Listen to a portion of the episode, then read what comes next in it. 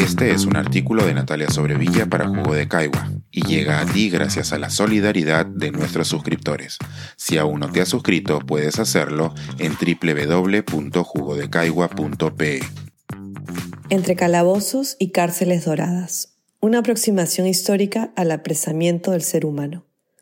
Luego del ruido que generó el voto de confianza del Congreso al gabinete Bellido, sobre todo tras el uso del quechua en su discurso, la noticia del traslado de Vladimiro Montesinos a una cárcel común dejó de dominar el debate público. Sin embargo, me parece oportuno volver al tema para retroceder un par de pasos y preguntarnos por qué encarcelamos a nuestros semejantes.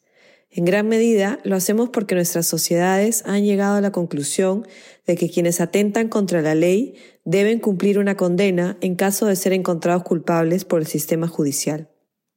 En su clásico estudio Disciplinar y Castigar, el filósofo francés Michel Foucault nos dice que la prisión no se convirtió en la principal forma de castigo por consideraciones humanitarias o la ambición de reformar a los reos, sino también porque las cárceles, como otros espacios, como las escuelas, los cuarteles y los hospitales, estaban destinadas a disciplinar a los cuerpos.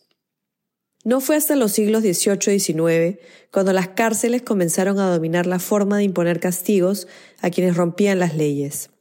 Antes habían predominado otras maneras de mostrar el poder de la ley y oscilaban desde las ligeras, como una multa, hasta las más duras, que incluían el ostracismo, que enviaba lejos a quienes se consideraban peligrosos, la tortura y la ejecución, que usualmente eran públicas.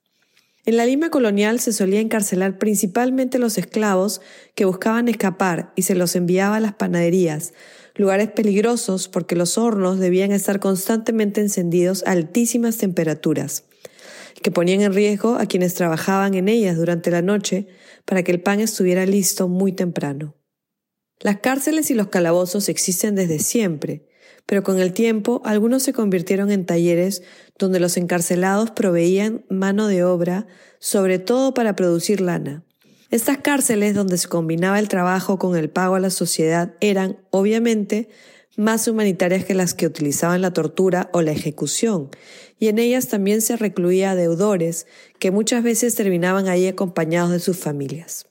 En la mayoría de los casos, las prisiones eran manejadas por privados que hacían dinero cobrándole a los internos por la comida y la bebida. Más adelante, los movimientos de reforma buscaron mejorar el sistema penitenciario y se desarrollaron las ideas modernas sobre las penitenciarías. Encarcelamos a las personas por distintos motivos. Puede ser buscando una retribución a la sociedad o para disuadir a quienes piensen quebrantar la ley. En tanto, los movimientos de reforma carcelaria han buscado rehabilitar a los delincuentes, algo que es bastante diferente de la idea de eliminarlos de la sociedad para evitar que sigan cometiendo crímenes. Esta visión, sin embargo, tiene dos problemas. Por un lado, los nuevos criminales reemplazan a los encarcelados y, por otro, la misma cárcel se puede convertir en un espacio donde las personas se van hundiendo cada vez más en el pantano de la criminalidad.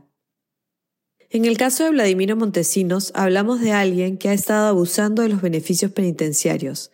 Estar encerrado no ha evitado que deje de participar en los tipos de crímenes que llevaron a su condena. Todos hemos oído las conversaciones que sostenía desde la base naval, donde recomendaba sobornar funcionarios para cambiar los resultados de la elección. Ahora sabemos además que tenía acceso a un teléfono por dos horas al día. No falta quienes consideran que el INPE está menos preparado que la Marina para encargarse de un reo como Montesinos, pero lo que ya ha trascendido es que los responsables de dicha institución ya habían solicitado que se retire a quienes estuvieron bajo su custodia en la base naval. Los próximos en ser trasladados serán los sentenciados por terrorismo, incluyendo a Abimael Guzmán y la cúpula senderista, lo cual nos proporciona una oportunidad para pensar cómo deben ser las condiciones de su prisión y cuál es la función que cumple su encarcelamiento. La pregunta es válida también cuando pensamos en la cárcel dorada de Alberto Fujimori, quien se encuentra en un centro de reclusión propio. ¿Será algún día trasladado a una cárcel común? Este es un artículo de Natalia Sobrevilla para Jugo de Caigua y llega a ti gracias a la solidaridad de nuestros suscriptores.